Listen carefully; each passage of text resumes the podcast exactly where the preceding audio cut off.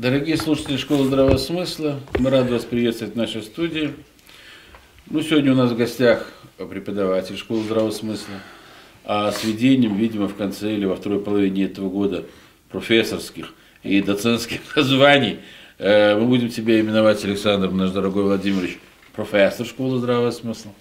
Вот, преподаватель Школы Здравого Смысла Александр Владимирович Сухарев, неоднократно выступавший э, в нашей аудитории, и Ольга Николаевна Тынянова, главный редактор и издатель вот этого совершенно замечательного журнала «Пространство и время» Space and Time.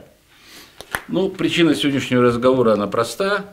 Э, книга новая Александр Владимирович называется «Хаос и космос». Он э, ее представлял у нас на школе, ну, анонсировал издание этой книги на школе.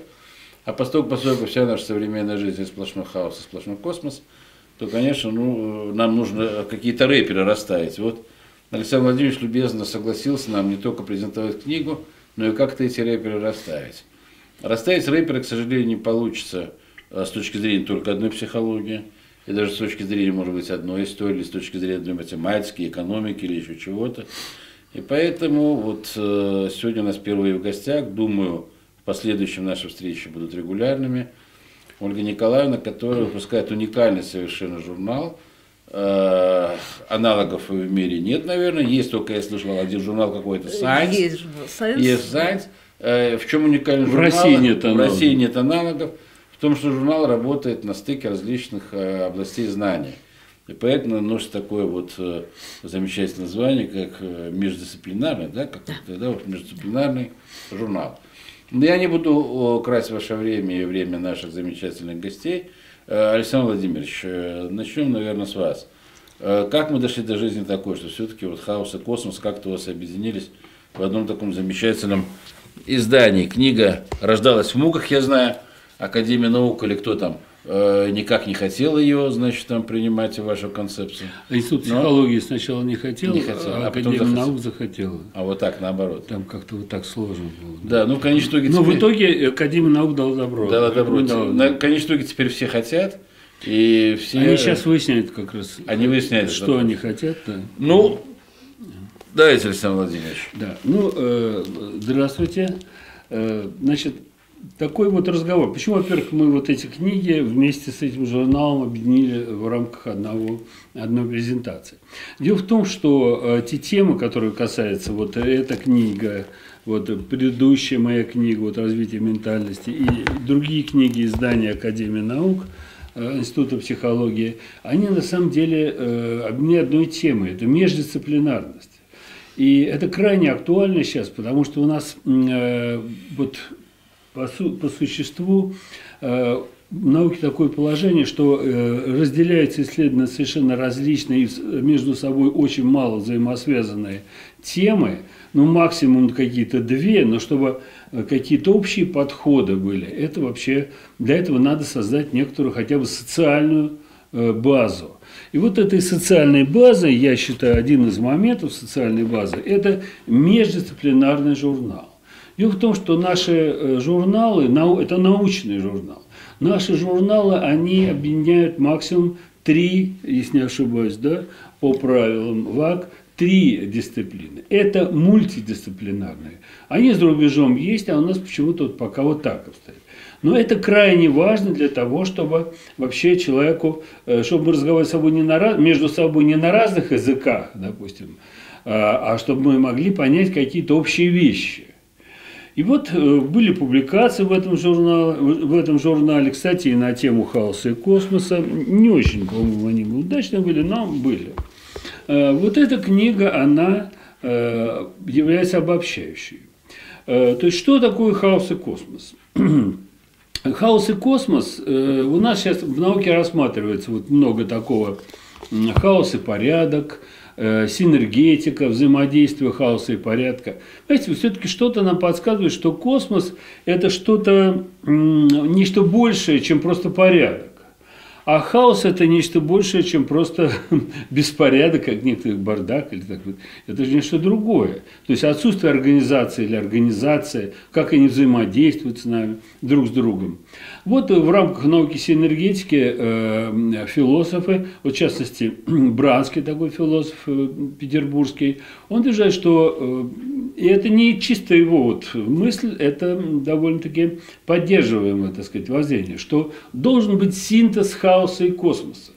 То есть это не просто вот это у нас хаос, а вот это космос. Нет всегда в любом, в любом хаосе содержится элемент э, космоса и наоборот. Ведь помните, наверное, вот это инь-янь восточное, там в черном белая точка, а в белом черная точка. И это да. Именно это, кстати, в китайской философии исследователями Владимиром Масловым интерпретируется как хаос и космос. Вот в Китае, кстати, это, этот синтез в историческом плане, он произошел ну, сравнительно гораздо более эффективно, чем э, в других культурах. Может быть, я лично полагаю, что в этом э, и основа какого-то экономического чуда может быть, психологическая основа. Конечно, и другие есть.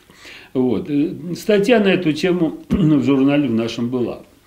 Китайское экономическое чудо. Вот преддверием вот этого э, создания этой книги был так называемый этнофункциональный подход психологии, как-то он так немножко далеко от хаоса и космоса. Но дело в том, что те вещи, которые являются этническими в человеке, например, этнические признаки, это природа, это какие-то мифы, это культура, религия, э, антропологические черты – то, как он сам себя называет. Вот, но этническое, а это всегда частное, это специальное. Ведь если я люблю, допустим, березки и озерца, а кто-то любит пальмы и кокосы, понятно, что в этническом плане как-то это все расходится. То же самое, например, кто-то любит Э, кому-то интересно леший, кому-то вукузё, это водяные удмуртии, кому-то шайтан, кому-то менквы и так далее. Тоже есть различия отношения к земле. Кто-то мусульманин, кто-то буддист, кто-то э, христианин. И вот эти надэтнические религии, которые могут объемлять много этносов, они тоже имеют этническую специфику, но не такую, как, скажем, э, те же самые духи природы, том или ином э, культурном, природно-культурном ареале, вот так надо лучше сказать. Вот. Получается так, что э, вот эти этнические вещи, вот в книге «Этнофункциональная парадигма психологии», которая продается в книжном магазине Института психологии РАН, э, там э, на экспериментальном большом материале показано, как они связаны с адаптацией, с развитием, с болезнями, с онкологией, шизофренией, наркологией, успехами в учебе, э, интеллектом и так далее. Э, так что вот эта база, она очень научным языком написана. Если мы рассматриваем хаос и космос в социальном плане, в историческом, в культурном, то здесь э, некую аналогию можно рассматривать, принять некоторую аналогию, то есть рассматривать в качестве личности, если так условно сказать, субъекта, не человека, вот, индивида, а, скажем, общества. Вот русский, русский коллективный субъект, или там немецкий, или, скажем, западноевропейский, или китайский, или ханьский, ну, по-всякому можно. А можно даже выделить, скажем, там общество, элита русского общества, да, ее развитие, ну, скажем, за тысячу лет. Как вот. Вот, вот эта книга, она отражает развитие русской ментальности, фактически с позицией этнического надэтнического, то есть религии э, такие, э, то есть христианство, например, и внеэтнического, то есть э, это внеэтническое, это, естественно, научные, научные, собственно, представления математические и такие, которые не имеют этнической специфики. Это имеет большое прикладное значение. В частности, вот мы тут с женой написали книгу «Коррекция личности у заключенных осужденных за насильственное преступление. То есть это убийцы, грабители и так далее. И вот оказывается, когда их отношение к природе меняется, и к сказкам, то у них меняется отношение, так вот даже сразу и в голову не пришло, к заповедям. То есть они принимают их в большей степени, если они принимают свои, свою природу и своих э, э, духов природы. Вот. И вот теперь, наконец, я могу два слова сказать по поводу этой книги. На прошлом, в прошлом выступлении оно так и называлось «Хаос и космос в ментальности субъекта». Зачем субъекта? Ну, потому что субъект – это и человек, и общество. И я рассматриваю хаос и космос и у человека, и в обществе. И какое это имеет значение для нашей жизни. То, что я не сказал, к сожалению, в прошлый раз, это то, какое это имеет значение не только для психики, а вообще для жизни, скажем, для экономики, для права, для образования, религии, экологии и так далее. То есть это можно рассматривать как внепсихологические вещи, например, экономику. Какой тут, э, в общем-то, психология? Конечно, она есть, но, в общем-то, это не психологическая чисто наука. Хаос и космос э, можно рассматривать эти категории практически в любой культуре. Вот я говорил китайская культура, в индийской и так далее. Это работа Мелитинского, там огромное количество различных работ. Ну, конечно, лучше всего э, мы знаем эти работы по хаосу и космосу. Это нашей европейской культуры, в том числе и русской. Э, это работы по древнегреческой мифологии, античности и так далее. Э, сначала был хаос. Это темное, в нем соединяются все концы, там есть и то, и другое, и вместе с тем нет ничего. Это такое вот определение, э, данное Алексеем Федоровичем Лосевым, э, вот, о том, что такое хаос. И вот из этого хаоса демиург или творец, он создает в определенный момент космос. И космос – это хаос, это вот беспорядок, космос – это порядок, условно говоря. И вот в этот момент начинается мир. То есть рождается субъект, который мечется между порядком, беспорядком, добром, злом и так далее. И начинает развиваться. И вот в древнегреческой мифологии рассматриваются такие вот хтонические персонажи, то есть персонажи, связанные с землей. Хтонос – это земля. Что это? Во-первых, это сама Гера. Хаос породил Геру. Потом он породил Эрос и Танатос, то есть любовь и мрак. Ну, мрак, рэп, нюкта – мрак, ужас. То есть, обратите внимание, вот Зигмунд Фрейд, он фактически работал с этими понятиями. Эрос и танатос, страх и, э, и либидо, любовь. И объяснял поведение человека. Надо сказать, что психоанализ, он сейчас это владеет умами до сих пор э, вообще западноевропейскими философами и психологами.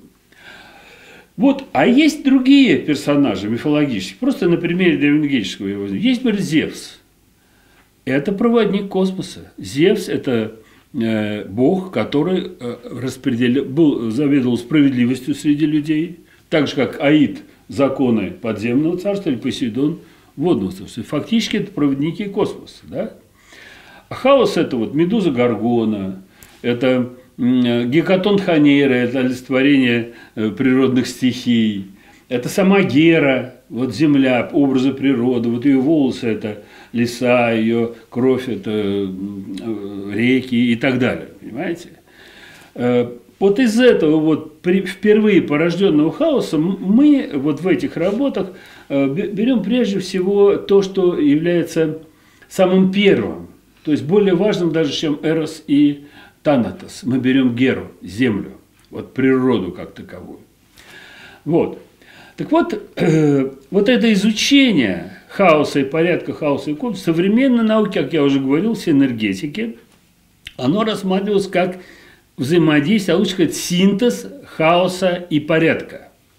Но только что я коснулся того, что и в хаосе, и в космосе, помимо хаоса и порядка, беспорядка и порядка, есть что? Есть образы. Зевс, ну, могу сказать, что Христос – это проводник э, в очень, гораздо более широком масштабе, чем Зевс – кос, идей космоса, добра, там, справедливости.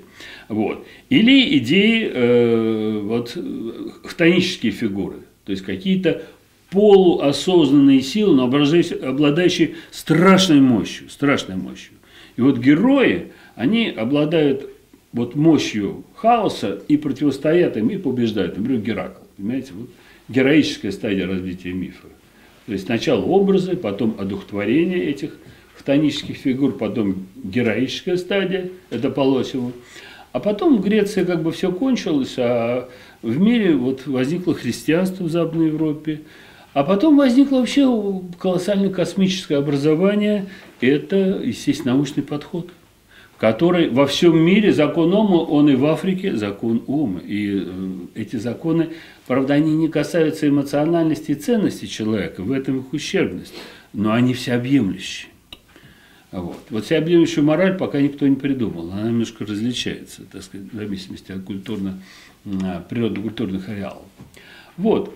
Так вот, идея, которая отражена в этой книге, она заключается в том, что нужно рассматривать не только синтез хаоса и порядка, но и синтез этих образов. То есть они, как минимум, должны присутствовать у каждого человека.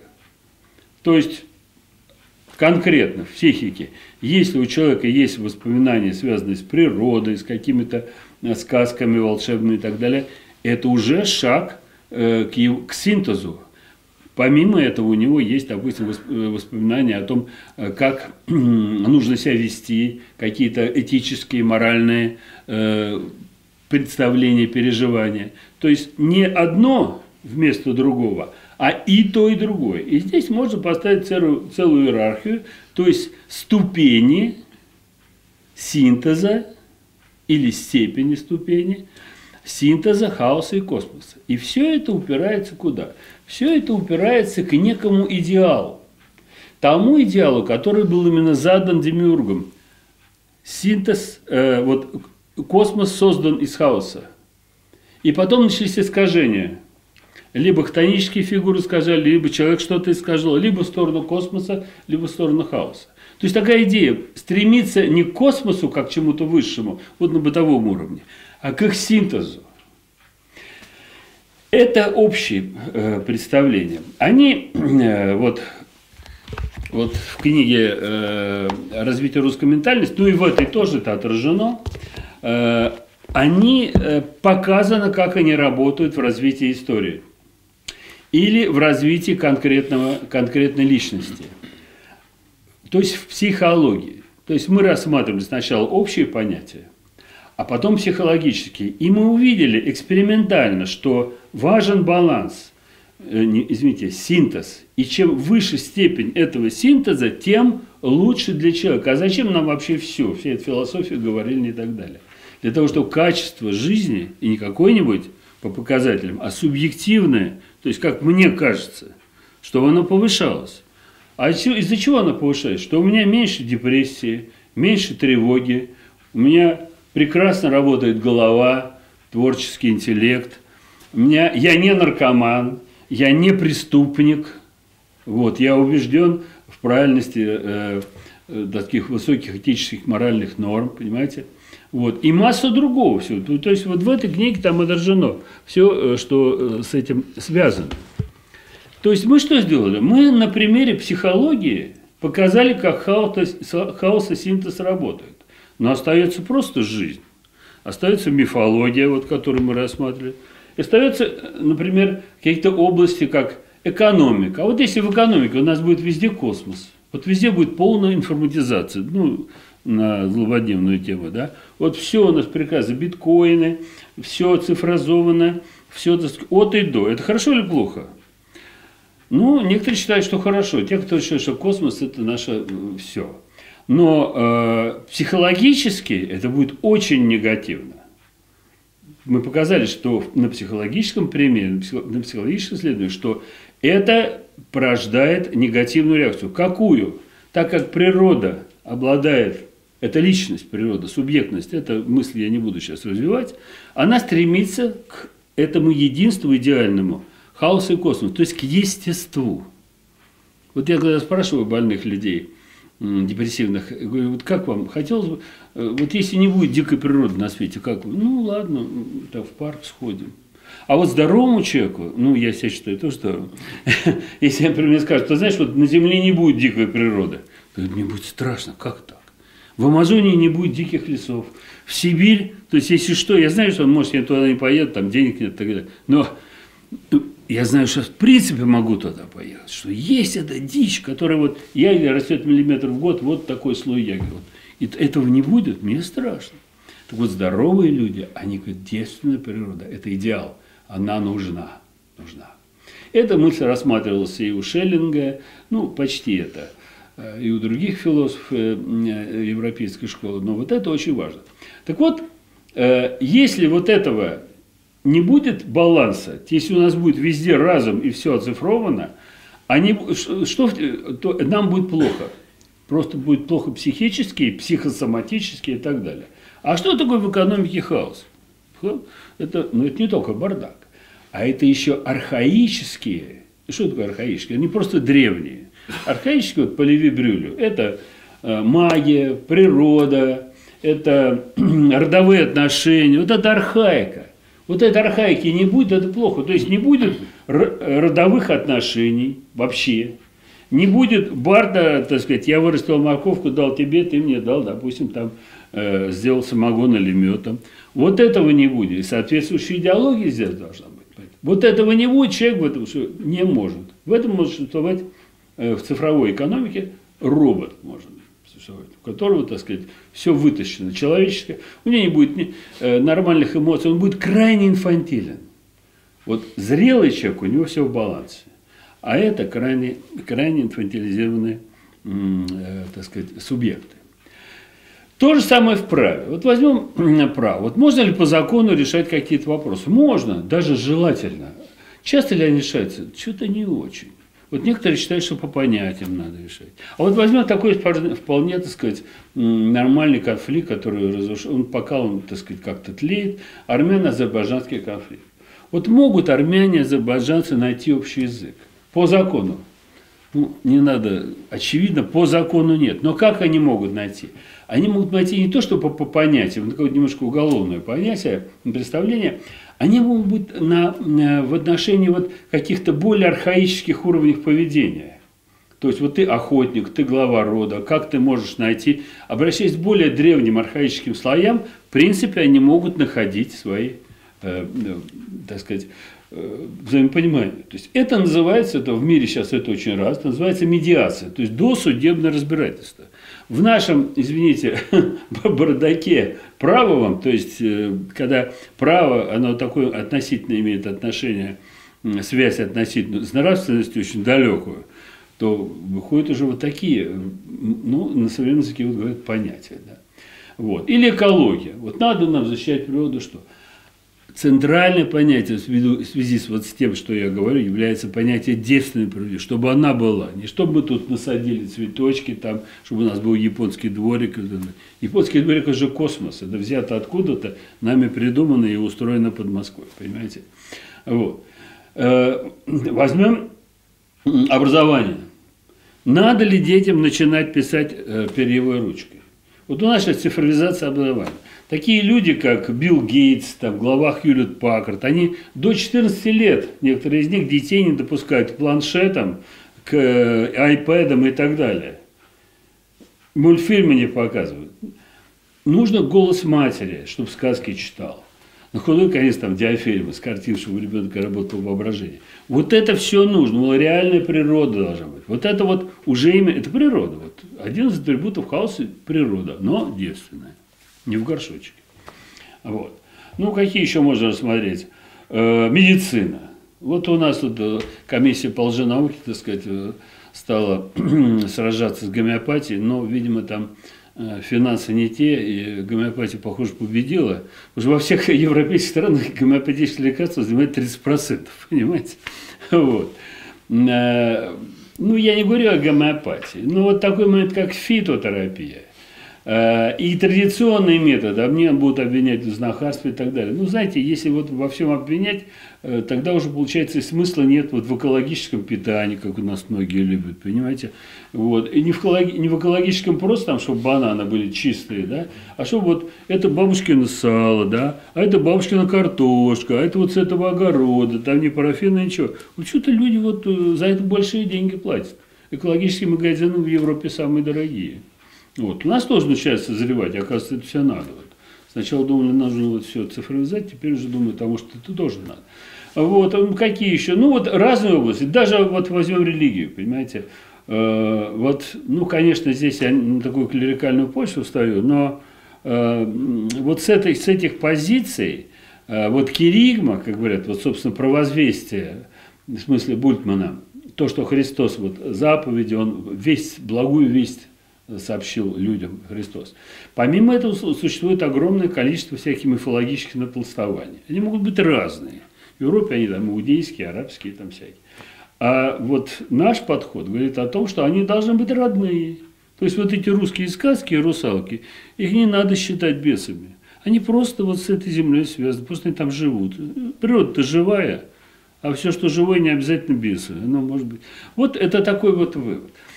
И выводная часть этой книги о том, что создана концепция вот синтеза хаоса и космоса, не только порядок-беспорядок, но и а, а, образы хаоса, приоритет хаоса, приоритет космоса, такие образы.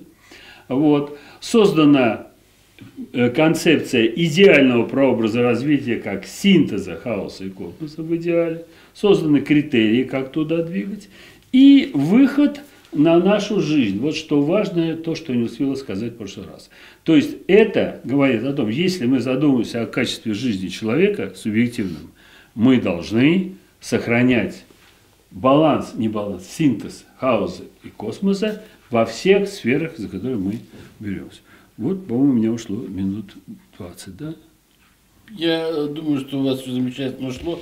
Я сейчас не задаю никаких вопросов. Почему? Потому что мы в развитии об этом во всем поговорим. И у нас еще есть гости. Вот, э, да. Мы с Ольгой Николаевной пришли. Поэтому да. сейчас Поэтому я э, тихонечко... небольшую такую произведем интермедию, да. Да, рокировочку.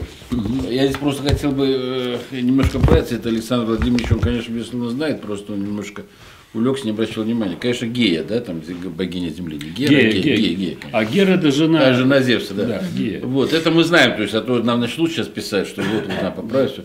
Это на всякий случай я их успокою, чтобы все знали, что мы Да, народ знаем. грамотный, надо Да, народ грамотный, да. да. Поэтому мы сейчас поменяемся и поговорим о журнале, и в развитии вот этого вот журнала, мы поговорим в том числе об хаосе, о космосе. Давайте пригласим э, наших гостей. Спасибо. Вам спасибо, Александр Владимирович. Ольга Николаевна, ну вы представите э, да, ваших добрый э, день. соратников. Угу. Уважаемые коллеги, добрый день, уважаемые зрители и слушатели. Я хочу с большим удовольствием представить вам членов нашей редколлегии. Одного из них вы уже только что слушали, замечательное выступление Александра Владимировича Сухарева. Владимир Леонидович Сывороткин, один из двух заместителей главного редактора журнала, доктор геолого-минералогических наук, ведущий научный сотрудник э, кафедры петрологии э, геологического факультета Московского университета. Фигура известная, э, медийная. Варвара Игоревна Черных, магистр философии, аспирант кафедры истории и философии Российского университета дружбы народов. Наш молодой выпускающий редактор, перешедший в основную редакцию из молодежной редколлегии, о которой мы тоже сегодня поговорим. Да, я скажу пару слов. А вот самый главный сюжет и смысл существования, главная идея нашего журнала – уже прозвучало э, в выступлении Александра Владимировича. Все мы, и поверьте, все члены лет коллегии, собравшиеся э, в разное время пришедшие э, в наш журнал, оказались в один прекрасный момент перед ситуацией, которая называется синтез, необходимость синтеза. Синтеза гуманитарных и естественно-научных сведений, данных, концепций, парадигм. Культурного природного синтеза – идея, которая активно разрабатывается и проводится э, научным советом РАН по изучению охране культурного природного наследия, заместителем сопредседателя которого я имею честь быть. И журнал наш э, в этом смысле совершенно не случайно издается э, как э, печатный орган этого научного совета. А, издаемся мы э, с 2010 года, э, первый номер вышел в августе, но идея возникла значительно раньше, и возникла она именно как идея не только синтеза, но и понимания, что синтез есть одна из форм отношений и взаимо взаимодействия и отношений. Но что есть взаимодействие и отношения? Взаимодействие между людьми. Вообще и по поводу чего-либо. Знаний, событий. Отношение к природе, обществу, идеям, отношение с природой, с обществом. Все это разные типы пространств. Э, именно такое пространство э, видел э, перед собой Лейбниц, медалью которого Европейской Академии естественных наук мы награждены. Это вот это, да? Да. Да. Ну вот, видите, вот, вот медаль, пожалуйста. Именно как журнал, который в наибольшей степени проводит лейбницевскую идею пространства и времени. Пространство как порядка отношений, как порядка взаимного расположения предметов, взаимных позиций социальных, взаимного положения. Ведь для того, чтобы произошел синтез, эти идеи должны занять определенное место в наших представлениях. Это, безусловно, лейбницианское представление о времени как о смене некоторых событий. Но это не значит, что э, это исключительно лейбницианский сюжет. Мы находимся, вот эти все отношения развиваются одновременно как бы в некоторых емкостях. Первая емкость самая большая – это наша природная среда. И мы все находимся в ней и существенным образом зависим от нее. Ее состояние гораздо более существенным образом, чем нам это может казаться э, на первый взгляд. Все мы находимся в социальной среде, и наша природная среда реагирует на наши социальные действия вполне определенным образом. И вот эти емкости, эти большие, э, ну, как бы такие, так сказать, э, вместилища, в которых мы находимся, и есть ньютонианское пространство. И время, в котором мы живем,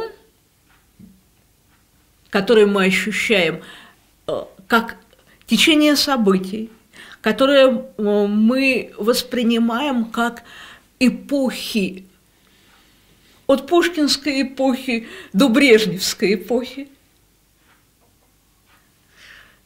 Вот все, все эти типы времен – это тоже вместилища, в которых мы находимся.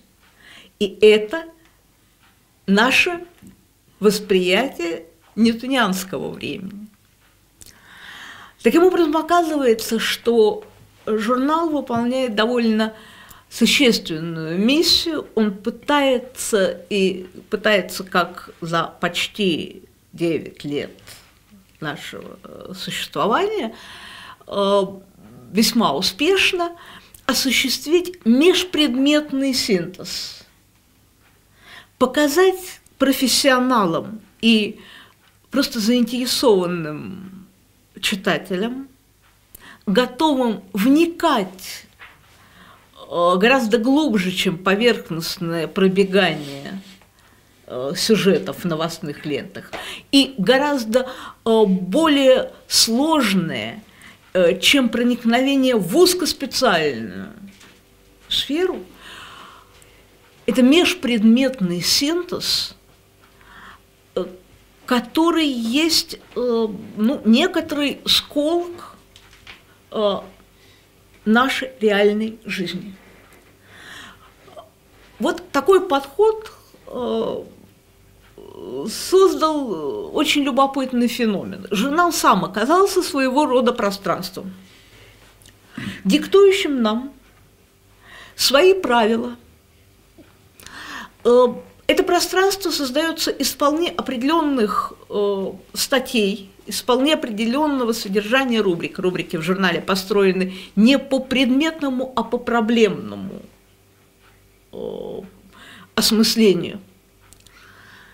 И э, в этом смысле э, классическим сюжетом, э, подчеркивающим взаимное влияние, вот это э, синтетическое не просто понимание, а синтез как наша реальность природного и социального, э, это наша единственная постоянная рубрика с первого же журнала, э, рубрика, которую ведет э, Владимир Леонидович Сывороткин, э, рубрика, которая называется «Климат-контроль», Владимир Леонидович Сывороткин о погоде на планете. С удовольствием передаю слово автору. Владимир Леонидович скажет, я просто для наших слушателей объясню, нашим э, разведческим языком, поскольку, поскольку они привыкли к определенной терминологии, я сейчас нашим слушателям объясню. Значит, о чем идет речь? Журнал «Пространство и времени», как междисциплинарный журнал, чтобы вам было понятно, он дает оценки. Вот если вы внимательно слушали и читали девятого, он постоянно говорит, не анализ там какой-то, не сы, потому что вот анализ, он там, уже там описали эту кость уже 20 тысяч раз, понимаете? А как она взаимодействует с головой, так до сих пор и непонятно, да, там, ну, грубо говоря, почему? Почему мы говорим об оценках? Потому что оценка именно с точки зрения, вот по научному это называется междисциплинарность. По-нашему, по-разведчески называется оценка. То есть, когда вы берете знания и, грубо говоря, вернее, синтезируете знания из разных областей э, нашей, скажем так, жизни, вы способны делать какие-то э, ну, нормальные, что ли, вот, выводы. Без вот этого синтеза, как я понимаю, э, понимания как такового, знания-то у вас будут, благодаря анализу, безусловно. А вот понимания нет. А, а вот понимания не будет. И вот в этом вы... смысле я э, прошу прощения, как раз хочу поддержать вот это очень хорошее понимание сути междисциплинарности. То, что мы пишем на обложке, научно-аналитический журнал, мы понимаем вполне определенным образом. Целью любого анализа в итоге является синтез. Да. Создание целостной картины мира. Ну, я извиняюсь, вот это просто я хотел, чтобы было более понятно нашим слушателям. Даже мне более понятно Даже стало. Ну, во-первых, я рад приветствовать у нас в студии доктора геолого-минералогических наук. Да, так как наши слушатели знают, у нас давнишние связи и с геологией, и с минералогией. Наш один из основателей нашей школы, э, доктор геолого-минералогического профессор Давиденко, замечательный поэт, э, замечательный в свое время руководил, по-моему, даже один руководитель был институтом геологии. Ему сейчас 84 года. Игорю Владимировичу большой привет. Он все наши передачи смотрит. Сейчас, блин, к сожалению, не позволяет ему выходить из дома. Но на самом деле потрясающий человек, который именно на стыке междисциплинарности все свои замечательные открытия сделал. А если добавить к этому, что он еще и замечательный, просто потрясающий поэт, он умеет все это влечь в замечательную стихотворную форму. А, рада вас приветствовать. Да. Да, пожалуйста. Я тоже очень рад, что в геологии у нас много Ездите, талантов, да, да, и да, поэтических в том числе. Вот э, я тоже немножко необычный доктор геолого-минералогических наук, потому что последние лет 20-25 я занимаюсь более всего атмосферой. И как я дошел до жизни такой? А, потому что перед этим я 15 лет занимался вулканизмом на Камчатке, на Курильских островах, о которых сейчас много, много говорим. Да, работал и на Шкотане, и на Кунашире. Сейчас вот с экранов не сходит все это дело. Э, и вот э, пришло какое-то время, когда ну, лет 30 назад, где-то конец 80-х годов, очень громко заговорили об озоновом слое. Угу. Пришла в голову простая мысль, а я как вулканолог, изучающий вулканы, ну и вообще окончивший нашу кафедру, знал, что из Земли выделяется много водорода. Я предложил простейшую идейку такую, что водород, ну, водород и озон. кислород очень активный. Они не могут не соединяться. Как мне тогда показалось, я предложил такую идею, но она выросла кандидатскую диссертацию, потом в докторскую диссертацию, и, в общем, стала сейчас теорией разрушения озонового слоя. Она, правда, идет поперек всех международно признанных и награжденных Нобелевскими премиями. Но она в свое время признавалась и нашей Академии наук, как минимум половинным составом ее президиум. Ну, сразу вопрос, жить-то будем? Все, все нормально? О, нет. Нет, не будем, да? Нет. Это очень оптимистическое заявление. Если, если мы будем верить басню о том, что озоновый слой разрушается промышленными газами фреоном, то жить не будем по двум причинам. Во-первых, озоновый слой, несмотря на то, что всякие фреоны уже 25 лет назад наиболее, с их точки зрения, сильно разрушающие озоновый слой уже изъяты четверть века назад, процесс разрушения озонового слоя нарастает. И самое интенсивное разрушение озонового слоя происходит на территории нашей любимой Родины, во всяком случае в северном полушарии. У нас в России, в районе моря Лаптевых. В, вот что там, они там делают? Кто они? Ну, я не знаю, кто-то что-то Водород, делает. я же сказал, что водород разрушает. Там выделяют в устье Лены, рифт, да, выделяется огромное количество водорода и разрушается озоновый слой. Вот. А, а за ним идет, ну вот когда мне пришлось заниматься этой самой э, разработкой этой теории, я втягивался потихонечку. Вообще я думал сначала, что мне придется два слова сказать тем, кто занимается химией атмосферы. Ребята, обратите внимание, я вам как геолог говорю, что из Земли придет водород, и, скорее всего, газ озоноразрушающий как они на меня топали ногами, как они кричали на меня там, Голицына, куда ты лезешь? Ну, повезло, что вы говорили уже здесь, вот после сталинский, так сказать, период. Живой остался. Нет, я думаю, в сталинский период я уже получил бы сталинскую премию. Да. Так вот, у нас в начале века жил и творил великий наш Александр Леонидович Чижевский. Известная. Да, известная личность, которая показала интересно. Изучая э, эпохи катастроф, он выявил такой закон, что все несчастья на нашу голову сваливаются синхронно, одновременно. Какие-то пиазоти, землетрясения, извержения вулканов, э, какие-то и тех, техногенные какие-то катастрофы, неурожаи. И вот тут связь, связь такая, которую вот как бы сразу и не найдешь Э, каких-то логических цепочек. Явно, что вот и вот на этой базе, как бы пытаясь разгадать загадку Чижевского, на базе вот своей озоновой теории я создал еще концепцию, дегазационную концепцию глобальных катастроф.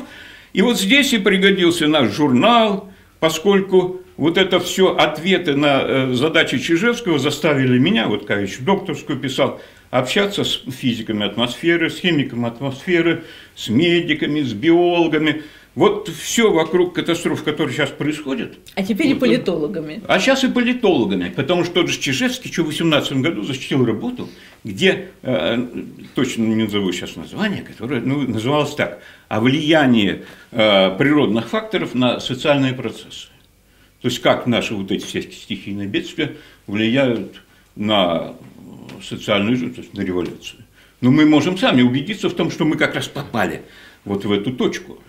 Э, где-то в конце 80-х годов, в середине, заговорили как раз о разрушении озонового слоя, о нарастании всех стихийных бедствий. Бац, и у нас страна пропала. Югославия развалилась, наш родной СССР куда-то делся. И понеслись там, там эти, этих убивают, а там наоборот.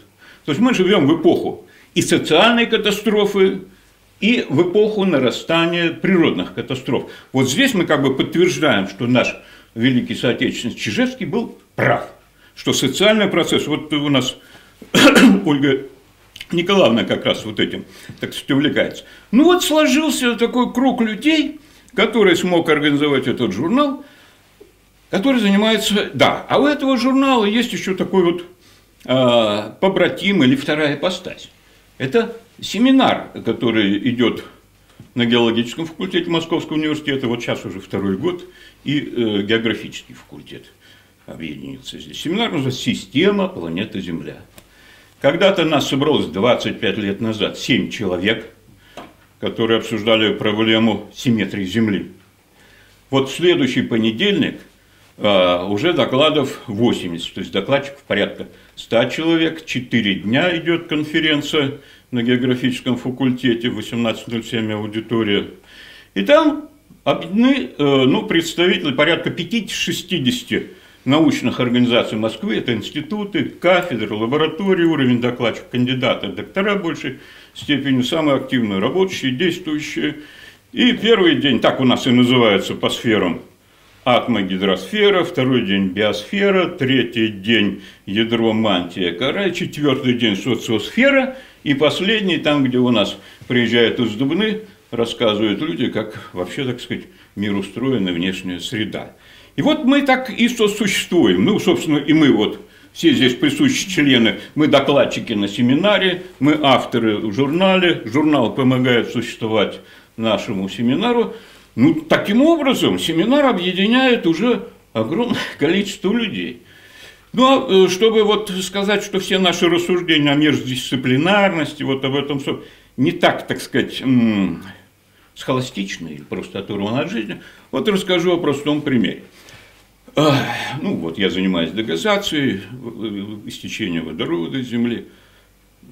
Обратил внимание на один факт, установлен не мною, два интересных геолога установили Хитаров, член КОР э, Николай Иванович, и э, Войтов Георгий Иванович из ФЗ.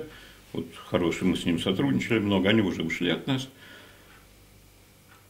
Изучая выделение водорода в Хибинском массиве, они обратили внимание, что дни полнолуния на новолуние он э, резко усилится выделение. Тогда им пришла в голову интересная, гениальная, я бы сказал, мысль. Взяли справочники по э, шахтным взрывам на Донбассе, посчитали хорошую статистику и выявили такую простую статистику. В дни полнолуний и новолуний всякие несчастья на шахтах, взрывы, вывалы, там, валы, завалы происходят в 15 раз чаще, чем между ними. Я эту статистику, ну, как-то объяснил своими процессами, выделением ядра, водорода метана из ядра Земли. Говорю, что не только метан, сейчас у нас как горники считают, что там где-то пробурили, что-то выпало, какой-то выброс метана произошел такой техногенный. Но если бы это было связано просто э, с технологией добычи, причем здесь Луна, а Луна после этого, она подтвердилась. Вот где-то с 2004 года как-то до меня дошла простая мысль такая. Ну, даже верить моим объяснениям или пояснениям можно и не верить, но есть статистика, которую как бы не обскачешь, не объедешь. И тогда я предложил много. И в журналах, и в газетах, и печатали это и на Донбассе, и в Кузбассе перепечатывали, и в сибирских всяких журналах, и даже в таком журнале, который называется «Берг привилегий» где печатаются все владельцы шахт, заводов, пароходов, вот, которые сказали, читали, знали, видели, будем думать. Я просто приложил простую вещь, что в дни полнолуния, новолуний надо объявить шахтерскими выходными. Ну, если статистика показывает, что там в 15 раз страшнее туда лезть, опаснее. Зачем туда лезть? Ну, как минимум, пошлите какую-то там ремонтную бригаду, ну, не 150, а 10 человек там, чтобы проверили. И вот как-то я, ой, кто-то сменял, ну, интересно, там где-то те же сахчеры иногда посмеивались э, вот, во всяких комментариях. Но я потом посчитал с, с того года, ну, представим, чудо произошло, и ко мне прислушались. Ну, несколько сотен человек осталось бы живы. Вот даже за 15 лет мы говорим, да? Ну, с 4 года примерно. Последний пример. Вот э, событие 22 декабря а Чижевский показывал, что эти вещи, которые у нас здесь происходят, самые разнообразные, они все, происходят все вместе, и они синхронны каким-то событием, ритмом космическим. Но он связывал с солнечными ритмами, они связаны с лунными, с лунными ритмами, вот как здесь, о чем я сейчас говорю. Ну вот, поэтому э, Луна, положение нашей Земли на орбите и полномочия совпало. Когда в декабре мы прилетаем ближе к Солнцу, это точка перигелия, самая близкая. То есть здесь на нас усиливается гравитационное влияние. Солнце, и здесь еще второй фактор. Мы вынуждены на эллиптической орбите, как бы, ну, бежишь в одну сторону, потом обратно. Тут Земля испытывает какие-то корабления, трещины, вероятно, различает. Но если помните, как раз в четвертом же году было где-то вот это сильнейшее землетрясение э, в районе Индонезии 26 декабря часто происходит. А вот сейчас 22 декабря, вот только что ушедшего от нас года, три аварии взрывов на шахтах. В Чехии там 15 поляков погибли. У нас э, в Соликамске, по-моему, 9 человек, что-то такое. И в Китае. Вот в один день. И день не случайный. Полнолуние вот в этой точке как раз, это еще не точка переделия, мы как бы до нее не долетели. Вот. Э, и... Водички. Да-да-да. Я сейчас заканчиваю уже.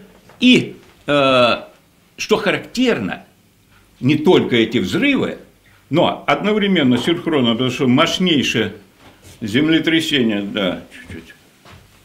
Спасибо.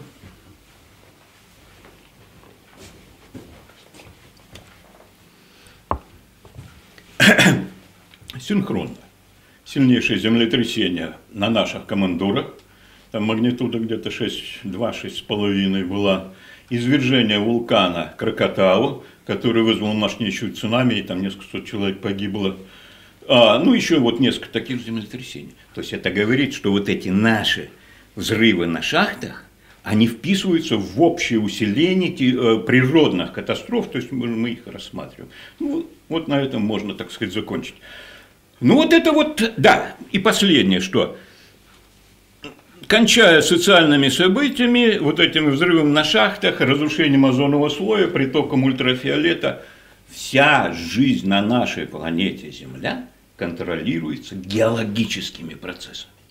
И не понимая геологии, основы, вот это, а связь, которая идет между э, ядром и вот это водородные струи, которые объединяют все эти оболочки. Выбросы водорода на дно океана – это массовая гибель биоты. Киты начинают выпрыгивать на сушу, мы их туда, они обратно лезут. Почему? Да потому что там в это время ядовитые газы, они дышать не могут.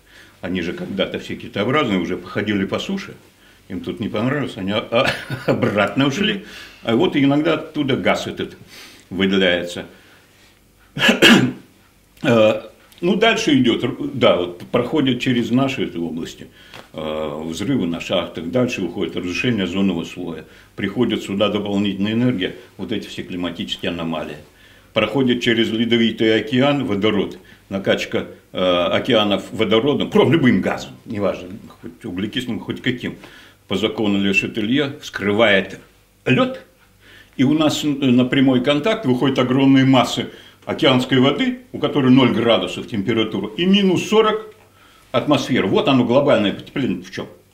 До газации снимается крышка льда с океана, и тогда это место начинает нагреваться водой океанской. Вот отсюда бешеные вот эти самые температуры в морелактивах, потому что там больше всего газа выделяется, чаще всего. Это вот называется заприпаянной полярной плыни. Вот поэтому, не зная геологии, ничего в атмосфере не поймешь. Поэтому нам надо как-то, вот сейчас время пришло, как говорил экклезиаст, время собирания камней. Когда-то образование получали минералоги, одновременно медицинское, минералогическое, вероятно, от того, что минералами болячки какие-то лечили, но у них как синхрон все это происходило.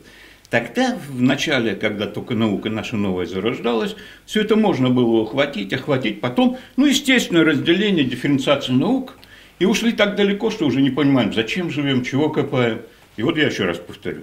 Не зная основ геологии, гео, мимо, гео, мимо геолога, конечно, оговорка нашего коллеги бы не проскочила. Да. Вот. Э, ничего нельзя решить, включая социальную революцию. Все. А перспективы светлые? Перспектива, если перестань... Дело в том, что западный буржуазный мир, я вот сейчас выдвигаю э, климатология, буржуазная лженаука. Красиво звучит, да? Красиво. Красиво. Это, потому ва- что это, это ваш тезис? это мой тезис. да. Отлично. Э, всячески поддерживаем тезис. Климатология, буржуазная лженаука. Почему? Потому что вот эти все погодные аномалии используют для чего? Для того, чтобы ну, какие-то энергетические мощности э, взять под контроль. Что- такое СО2? Привязали к СО2, СО2, СО2. Да у нас сейчас нехватка СО2 вообще-то ну, в атмосфере. Об этом Вернадский говорил. У нас самая сильная, вот, вер- вернее, самая высокая смертность от чего? Сердечно-сосудистые заболевания. Нехватка СО2. Нехватка СО2. Потому что когда шел антропогенез и вообще образование, у нас в 15 раз больше было э, углекислого газа в атмосфере, чем сейчас. А сейчас крайне низкая, где-то 0,3, но вот сейчас чуть-чуть добавилось до 0, ну, где-то до 0,04%. И что будем делать?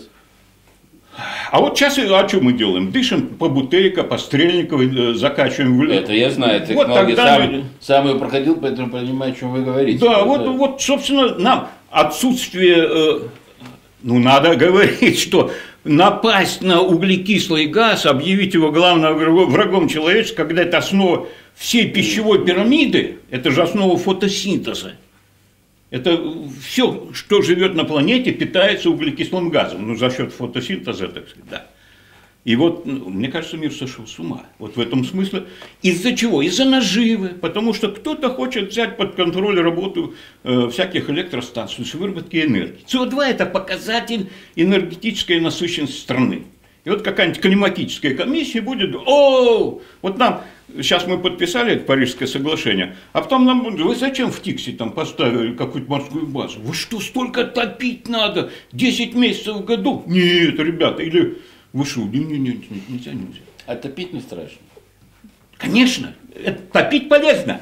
Нам надо насыщать атмосферу углекислым газом, будем реже болеть. Друзья мои, вот отличие школ здравого смысла от всех других школ. Здесь говорят верные вещи. Не слушайте всех этих э, другие там э, каналы, они Да. вам глупости наговорят. Не слушайте представителей буржуазной Буржуазной климатологии и прочие, и лженауки. Да, да, да. Замечательно, потрясающе. Вот у нас э, нехватка большая в школе, э, именно молодых, таких вот перспективных, э, красивых, я бы даже сказал. Вот. И вот сегодня вы пришли к нам в гости, Ольга Николаевна, э, с вашей замечательной такой вот э, соратницей. Знаете, э, здравый смысл э, это, пожалуй, то, чем мы в наибольшей степени руководствуемся в работе над э, журналом при отборе материалов. То, что э, мы э, живем в объятиях геи, э, пользуясь, отсылая э, Тезису, у да, нас, да, к э, выступлению замечательного Александра Владимировича, э, особо ощущается и в том, что сегодня ни у кого не вызывает сомнения существование глобальных интересов практически у любой, даже не сверхдержавы, а у любого регионального игрока. А, Другое дело, что глобус у каждого свой. Геополитика – одна из приоритетных тем нашего журнала, и, как правило, первая рубрика «Система координат» наполняется именно геополитическими исследованиями.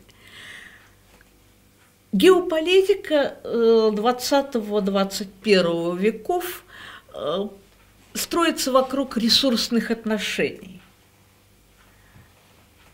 В чистом э, виде геология, поэтому э, основная масса денег благополучно даже не вкладывается, а что называется, вбухивается в исследование ресурсов.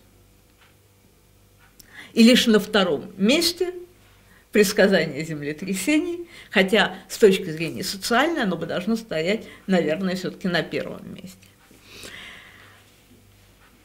В этом выпуске а, есть э, чрезвычайно любопытные, как минимум две статьи, показывающие, что войны исторически не только нынче, но и средние века также управлялись солнечные, контролировались, как, э, если так сказать, использовать э, не геополитический, а, э, естественно, научную терминологию, контролировались солнечной активностью. И происходили не только на пиках солнечной активности, но и на минимумах. практически вся история человеческих отношений, в том числе конфликтных, это битва за источники энергии. Но источники энергии как под землей, так и вокруг нас. Источники энергии, э, в конце концов, э, это и идеология, они дают импульс энер... социальной энергии человека. Точно так же э, в этом же выпуске есть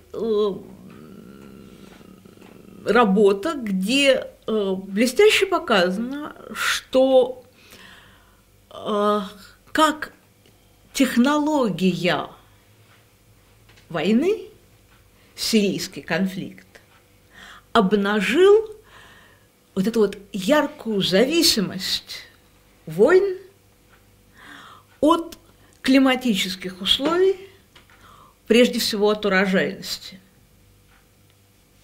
Когда разрушается государство, человеком начинают управлять исключительно природные законы. Вот для чего нужно было государство древнему человеку для того, чтобы защитить себя от страха, воздействия и проявления в себе, очевидно, и только хтонических сил. Когда государство умирает, получается всеобщий, не только всеобщий Афганистан, но и всеобщая арабская весна, которая э, с весной Возрождения очень мало чего имеет общего. Для того, чтобы понять э, вот э, такие переходы из э, гуманитарной сферы в естественные науки и назад, потому что без гуманитарных дисциплин мы не сможем осмыслить и соединить воедино. Все знания,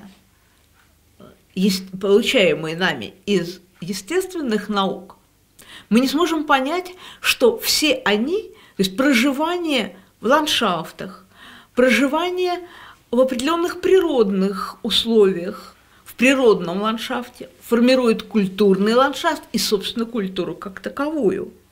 И культура не может оказаться в итоге снятием природы. Она есть продолжение природы.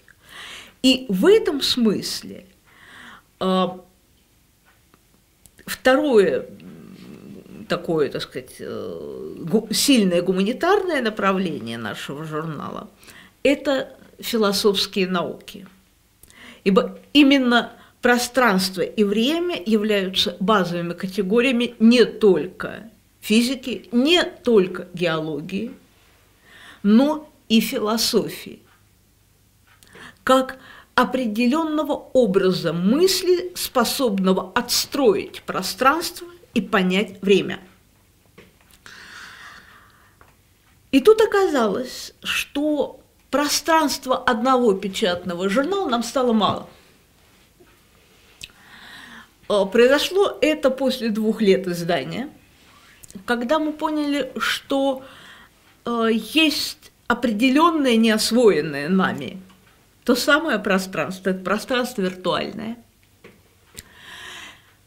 Оно Э, живет собственной жизнью, оно гораздо более доступно в работе. И э, все мы обращаемся не только к печатным изданиям, но и к их электронным версиям. Эти электронные версии мобильны и позволяют охватывать даже больший Э, сегмент интересующих нас проблем, а главное – расширить круг не только читателей, но и авторов. Потому что оказалось, что э, наше представление, формировавшееся много веков и ставшее определенным, э, таким, определенной культурной доминантой, наука – это область очень взрослых людей – Исследование это э, сфера утверждения, самоутверждения зрелого ума. Но зрелый ум в наше время – это не только ум человека, которому за 40, и даже не э, умы 30-летних. И такое происходило регулярно, омолаживание понимания происходящего, если посмотреть большую, большие временные интервалы. С каждым приходом, э, особенно в политике, э, и в гуманитарной сфере, в философии, начиная с Ивана Грозного, берем наше, наше Отечество, э, Иван Грозный, Петр I, люди Серебряного века, Золотого века э, русской культуры, XIX век, люди Серебряного века, рубеж XIX начала XX века. Каждый раз – представление о мире, целостное синтетическое представление о мире, э, появлялось все у более молодых людей. Сегодня развитие технологий и просто накопленный багаж знаний э, привел к появлению очень молодых людей. Еще не в науке, но в ее преддверии, на пороге этой науки. И надо сказать, что никто не оказался к этому готов. Ни ученые, ни э, образовательные учреждения, сама сфера образования, потому что она по определению слегка отстает она живет прежними представлениями предыдущего поколения, приходящего в педагогику из вузов. Ни родители. И тут оказалось, что созданный нами в 2012 году альманах, то есть у нас, так сказать, э, мы теперь можем говорить о большом издательском проекте «Пространство и время», поскольку есть еще и электронное научное издание «Альманах. Пространство и время». И это совершенно отдельный журнал, а, научно-просветительский журнал, где а, на одной научной площадке с академиками, академиками РАН, академиками Э, Российской академии образования, Российской академии художеств, оказались не только вчерашние школьники, то есть студенты, но и школьники нынешние. И это абсолютно взрослые, полноценные исследовательские работы. И я хочу передать слово э, человеку, который э, пришел из совершенно уникальной структуры, существующей при альманахе. При альманахе э, в 15 году, э, когда мы делали э, вместе с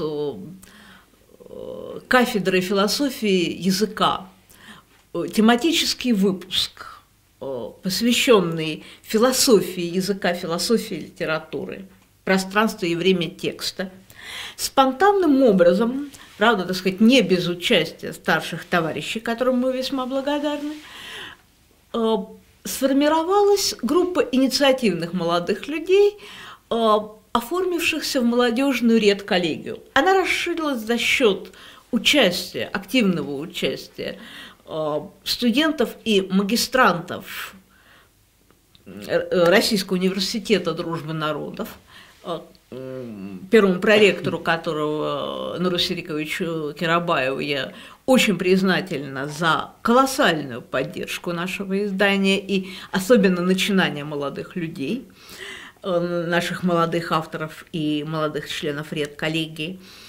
И мы э, этими усилиями выпустили к э, фестивалю э, молодежи и студентов полноценный выпуск только студенческих и даже школьных работ без участия взрослых.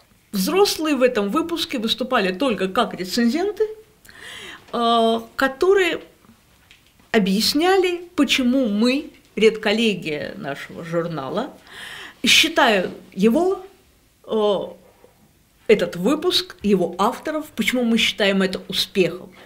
А выпуск назывался, это был тематический выпуск под названием «Успехи молодых исследователей». Я с удовольствием представляю, передаю слово э, выпускающему редактору этого спецвыпуска, а теперь и выпускающему редактору нашего издательского проекта Варваре Игоревне Черных. Спасибо большое, Ольга Николаевна. Ну да, вы обозначили такой вот э, тоже довольно интересный и во многом уникальный аспект э, альманаха «Пространство и время» вообще издательского проекта, э, потому что молодежная редколлегия, я с ней не сталкивалась нигде. Я писала статьи, в том числе и ваковские сборники, «Вестник», но э, редколлегия там в основном состояла, в основном исключительно состояла из э, профессоров, из кандидатов наук, из э, преподавателей из других кафедр, но там не было абсолютно никого, кто бы был даже аспирантом там, второго-третьего года. И э, в какой-то степени мне это казалось немного странным, потому что даже среди молодых исследователей, которые, допустим, еще не защитили свою кандидатскую диссертацию, но написали ну, 80-90% и уже в преддверии защиты, они тоже э, обладают опытом и они готовы делиться им. И э, когда вот появилась молодежная редколлегия, и когда в 2015 году э, в конце 15-го, начале 16 -го года Ольга Николаевна как раз выступала у на факультете гуманитарных и социальных наук э, РУДН э, с небольшой лекцией про альманах. Ребята некоторые, в том числе с моей кафедры, с моего направления, заинтересовались этой тематикой и решили тоже попытать свои силы в рядах редакторов и занимались первичной, верст, первичной редактурой текста и консультированием с коллегами, том числе и с авторами потенциальными, в вопросах э, как бы, логики изложения текста, в вопросах оформления ссылок, э, списка литературы и вот, вот, вот, вот это все. То есть основную как бы, первичную нагрузку первого, первой обработки текста молодежная редколлегия взяла на себя – Потом э, с течением времени наша деятельность немножко расширилась. Мы стали уже заниматься во многом еще и в какой-то степени образовательной деятельностью, потому что э, мы стали понимать, что ребята совершенно не знают, как писать статьи. Они совершенно не знают, как приступать к такому типу э, исследований. Это тоже отдельная структура исследований.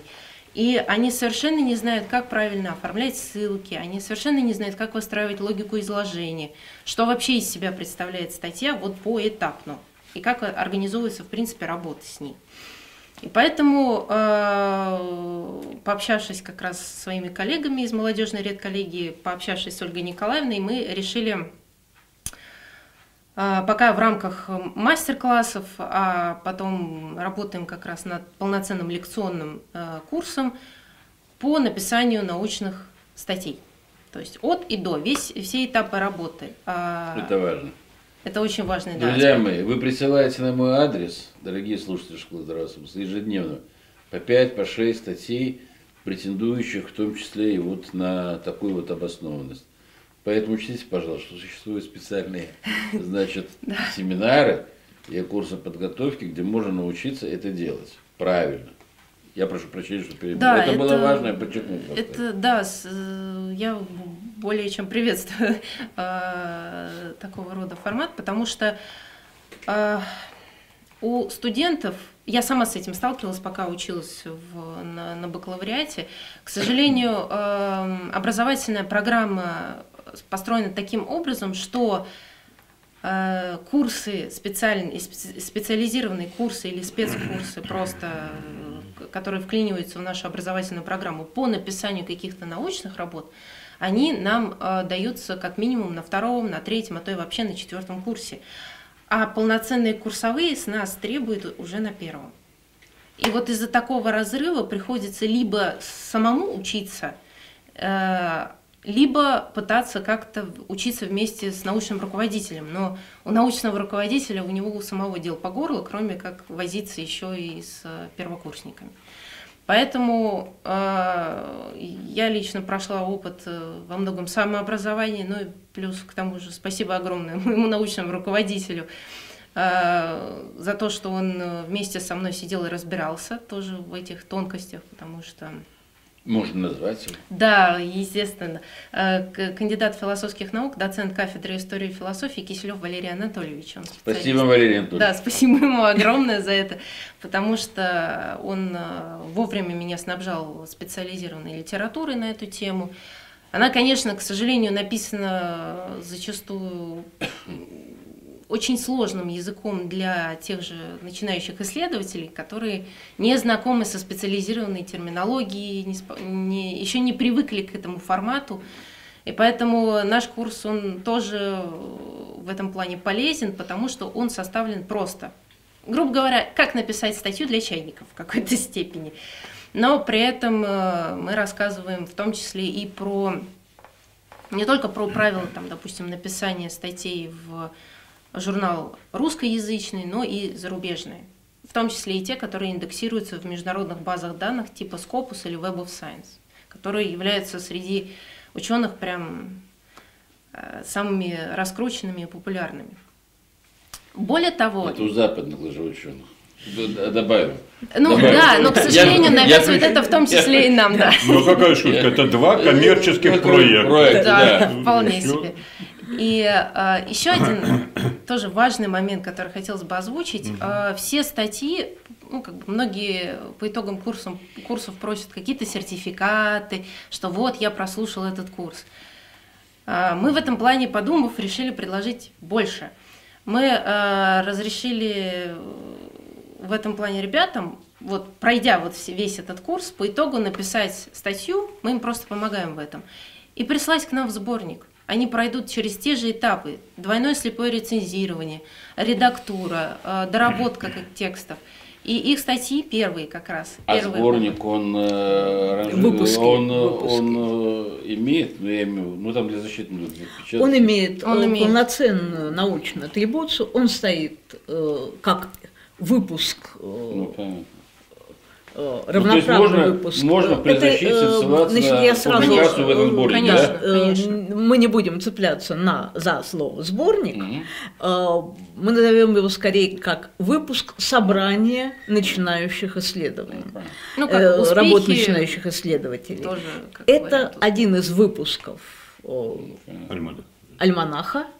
И как любой другой выпуск, он попадает в Российский индекс научного цитирования. это- Более это того, Да, да. все Там, его э, статьи, как и все другие статьи э, и альманаха, и печатного журнала, э, начиная с этого года, имеют э, индекс DOI, то есть они попадают э, в крупнейшую базу научных статей, электронную базу статей э, западную.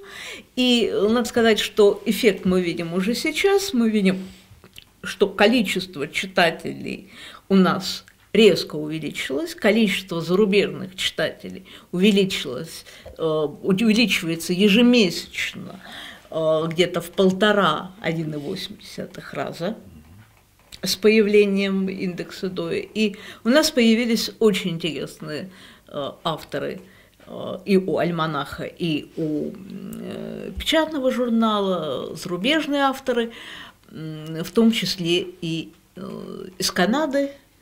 Были у нас авторы очень интересные из Словакии и из Франции. Ольга Николаевна, извините. Тогда добавьте, что в наш журнал можно подать э, статью на другом языке. Э, Значит, Да, да, э, разумеется, что в журнале В том числе действует- на языке редких э, малых народов э, Российской Федерации.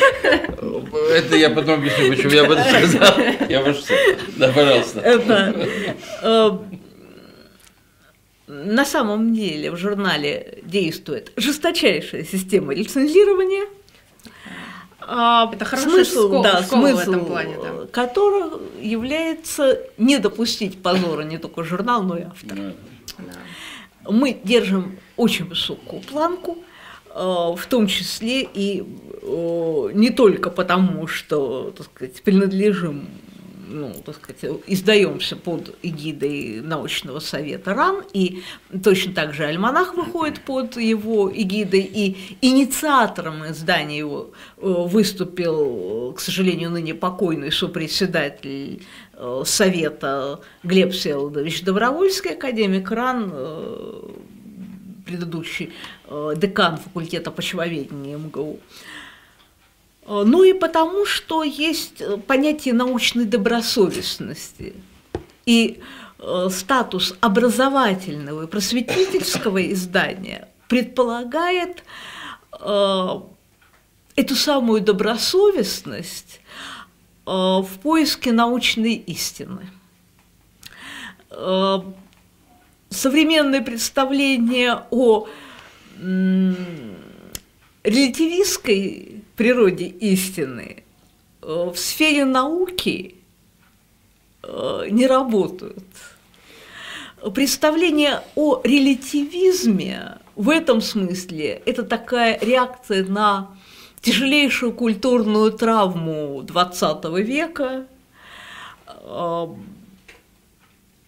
истина научная при различных подходах, при самых различных взглядах, а мы готовы допустить э, очень широкую линейку гуманитарных взглядов, при очень жестком подходе к естественно-научным статьям, все должно быть подтверждено экспериментом своим или э, проведенным коллегами.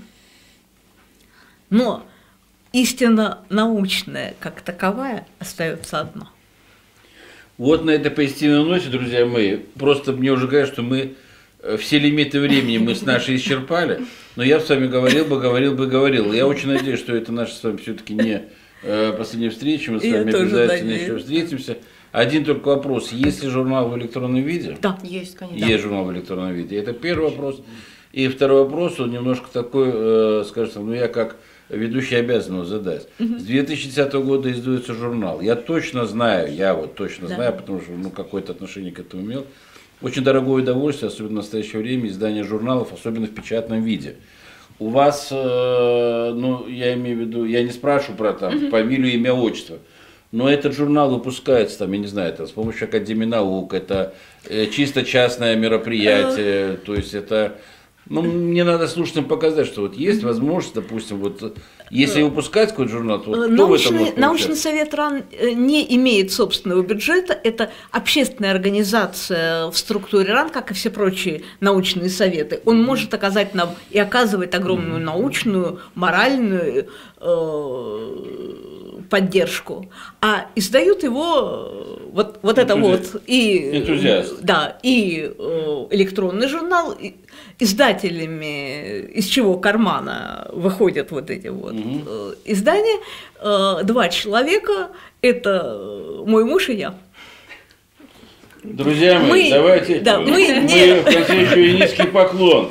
И мужу Ольге Николаевне, и ей непосредственно. Вот, Для авторов это бесплатно. это, э, я, я понял, я понял. Да просто для доцент э, Одинцовского филиала МГИМО, э, кандидат исторических наук Иван Андреевич Калашников. Э, И э, я, так сказать, э, я же занимаюсь и версткой, э, Ну, это- с поддержкой ну, теперь уже, да, так сказать, приобщенной к верстке Варвары Игоревны. сколько же надо э, тогда работать И у вас? мы э, Сколько часов в данном случае, работаете? увы, не? Ротшильды, не Рокфеллеры и даже не российские олигархи. Друзья мои, э, если э, в нашей школе тоже найдутся вот энтузиасты, которые мы тоже будем издавать наш журнал и все ваши статьи, поверьте мне, тоже будем публиковать. Ольга Николаевна, спасибо вам огромное. Спасибо вам. Огромное спасибо, наши замечательные вот э, гости и друзья, и соратники, я уж так понимаю. Э, До новых встреч. Спасибо большое. Спасибо, «Школу до свидания. смысла». Спасибо. Спасибо вам большое.